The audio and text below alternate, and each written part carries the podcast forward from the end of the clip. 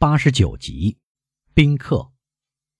正如阿尔贝·德·莫尔塞夫在罗马向基督山伯爵约好的那样，五月二十一日上午，在赫尔德街那幢房子里，一切都已准备好，以便履行年轻人的诺言。阿尔贝·德·莫尔塞夫住在大院角的一栋楼里，面对一栋附属建筑。他那栋楼只有两扇窗户临街，另外几扇中。有三扇面向院子，其余两扇方向相反，面向花园。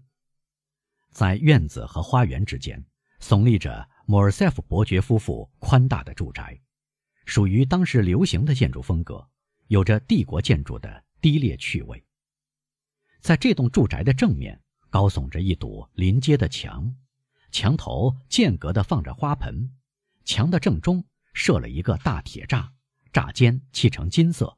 用作车马进出大门，一扇小门几乎紧靠门房小屋，供仆人或主人步行进出使用。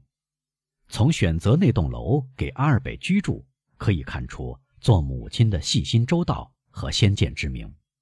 他不愿跟儿子隔开，但又明白像子爵这样年纪的年轻人需要完全自由。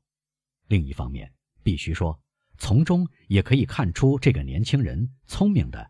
利己的心思，他热爱自由散漫的生活，富家子弟都过着这种生活，就像笼中鸟所向往的生活。阿尔贝的莫尔塞夫从临街的两扇窗可以观察外面的情况，观看外界对年轻人是必不可少的。年轻人总是想看到世界掠过他们的视野，哪怕这个视野是街道。随后，如果观察之后，值得更加深入考察，阿尔贝的莫尔塞夫便从附属小门出去进行探索，就是上述门房旁边那扇小门，在此值得描述一番。这扇小门似乎不引人注目，布满尘土，简直可以说，自从房子造好以后就被大家遗忘，永远不得使用。但是锁和铰链都仔细上过油。表明常常有神秘的用途。这个阴险的小门同另外两扇门竞争，他逃过了警戒和管辖，在嘲弄门房，像《一千零一夜》那有名的岩洞的门，只要阿里巴巴喊一声有魔法的芝麻，或者用最温柔的声音说出一些有魔法的字，用最纤细的手指触动几下，就会打开。这扇小门跟一条。宽阔静寂的走廊相通，走廊就是后见室，尽头右边通向面临院子阿尔贝的餐室，左边通向面临花园他的小客厅。树丛和爬藤植物在窗前呈扇形展开，从院子和花园挡住了两个房间的里面，就是底楼那两个房间，而冒失的目光会往这里张望。二楼。有两个房间同底楼一模一样，但多出第三个房间，设在后建室之上。这三个房间分别是客厅、卧室和小客厅。楼下的客厅只不过是给吸烟者使用的阿尔及利亚式的房间。二楼的小客厅与卧室相连，并通过一道暗门与楼梯相连，可见采取了一切小心措施。二楼上面有一间大画室，由于把隔墙和板壁都拆除而扩大了。这是一个魔窟，艺术家和花花公子互相争夺这里的地盘。阿尔贝先后产生了一时爱好，号角、低音号、笛子，一整套乐器都堆积和塞在里面。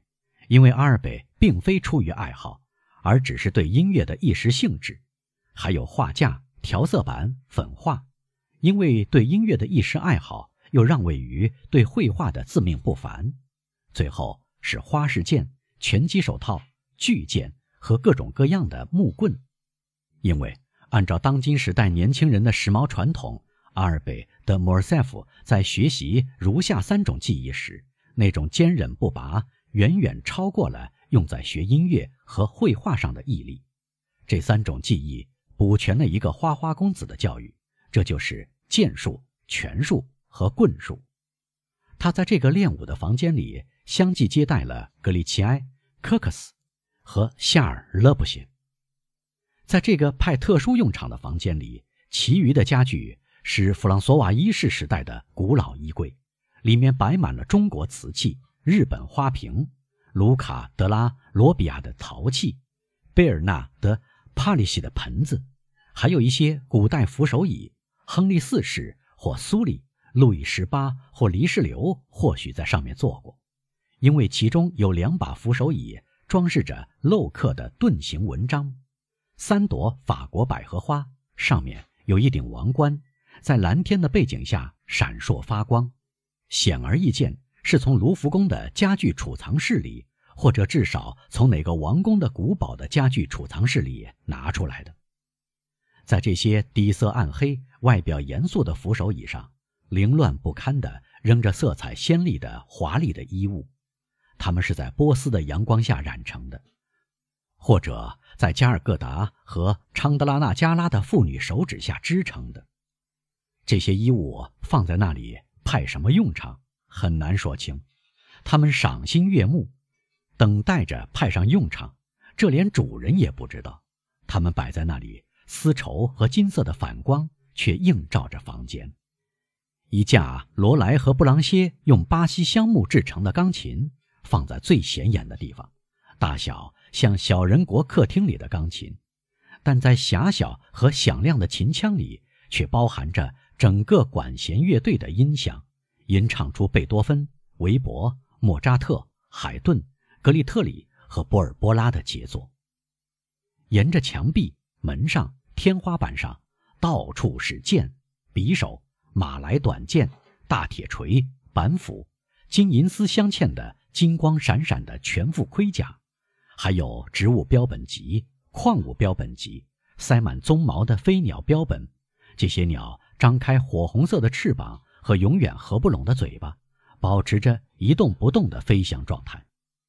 毫无疑问，这是阿尔贝偏爱的房间。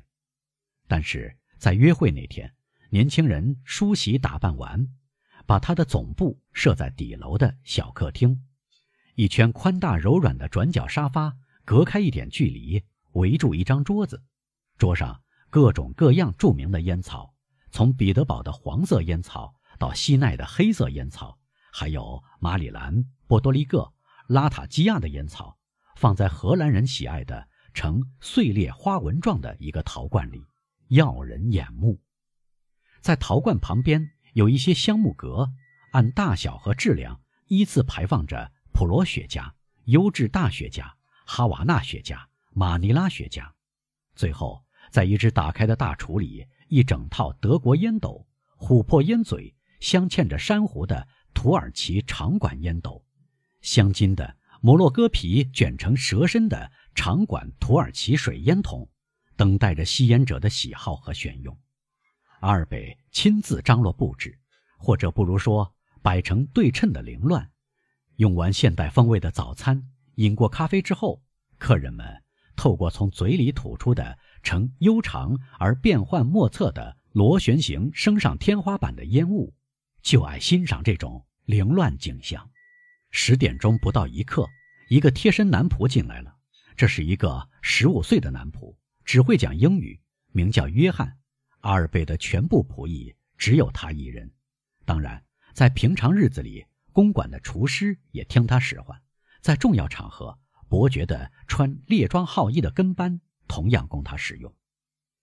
贴身男仆的法语名字叫热尔曼，得到年轻主人的完全信任。他手里拿着一卷报纸，就放在桌上，还拿着一沓信，他交给阿尔贝。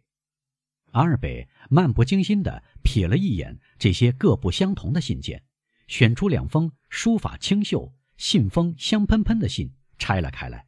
相当仔细的阅读，这些信怎么送来的？他问。一封邮差送的，另一封由唐格拉尔夫人的男仆送来的。转告唐格拉尔夫人，我接受他在包厢里给我留出的座位。等一等，还有，白天你到罗莎家去一趟，你告诉他，既然他邀请我，我离开歌剧院以后会去同他一起共进晚餐。你给他送去六瓶塞浦路斯。赫雷斯、马拉加等品种不同的葡萄酒，再送一桶奥斯唐德牡蛎去。要到博雷尔的店里去买牡蛎，特别告诉他是我要的。先生几点钟用餐？现在几点钟？十点差一刻。那么正十点半端上来。德布雷兴许要到部里去。再说，阿尔贝看看计时簿，这是我跟伯爵约定的时间，五月二十一日上午十点半。尽管我对他的诺言半信半疑，我还是希望他准时来到。对了，你知道伯爵夫人起床了吗？如果子爵先生想知道，我去问一问。好的，你向他要一箱利口酒，我那一箱已经不全了。你告诉他，我有幸三点钟左右到他房里，请他允许我给他介绍一个人。仆人出去了，阿尔北往转角沙发上一靠，撕开两三份报纸的信封，浏览剧院广告，看到上演的是歌剧而不是芭蕾舞，便做了一个鬼脸。他在化妆品广告栏里徒劳地寻找一种别人对他提起过的牙膏，一份接一份丢开巴黎最受欢迎的三份报纸，打了一个长呵欠，喃喃地说：“说实话，这些报纸变得越来越令人腻味。”这当，一辆轻型马车停在门口。过了一会儿，贴身男仆进来禀报：“吕西安·德布雷先生到。”一个高大金发的青年。脸色苍白，眼珠灰色，目光自信，薄嘴唇冷冰冰的，蓝色上装，镂刻的金纽扣，白绶带，玳瑁单片眼镜用一根丝绳吊住，不时抽紧眉毛和脸部肌肉，才能把单片眼镜固定在右眼眶上。他进来时不带笑容，一声不吭，一脸半正经的神态。“你好，律西安，你好。”阿尔贝说。“啊，亲爱的。”您这样准时令我吃惊，我说什么来着？准时？我本来以为您最后一个到，您却在十点钟差五分钟到，而约会定在十点半，真是奇迹！恰巧是内阁倒台了吗？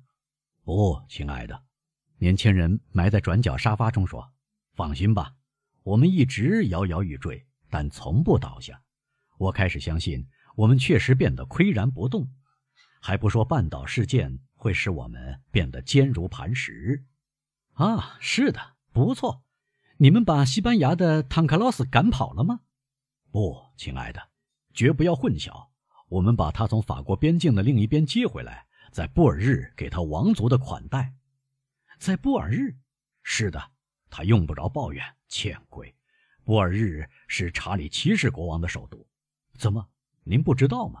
从昨天起，全巴黎的人都知道了。前天在交易所已走漏了风声，因为唐格拉尔先生，我不知道这个人通过什么途径跟我们同时获悉消息，因为唐格拉尔先生做多头赚了一百万。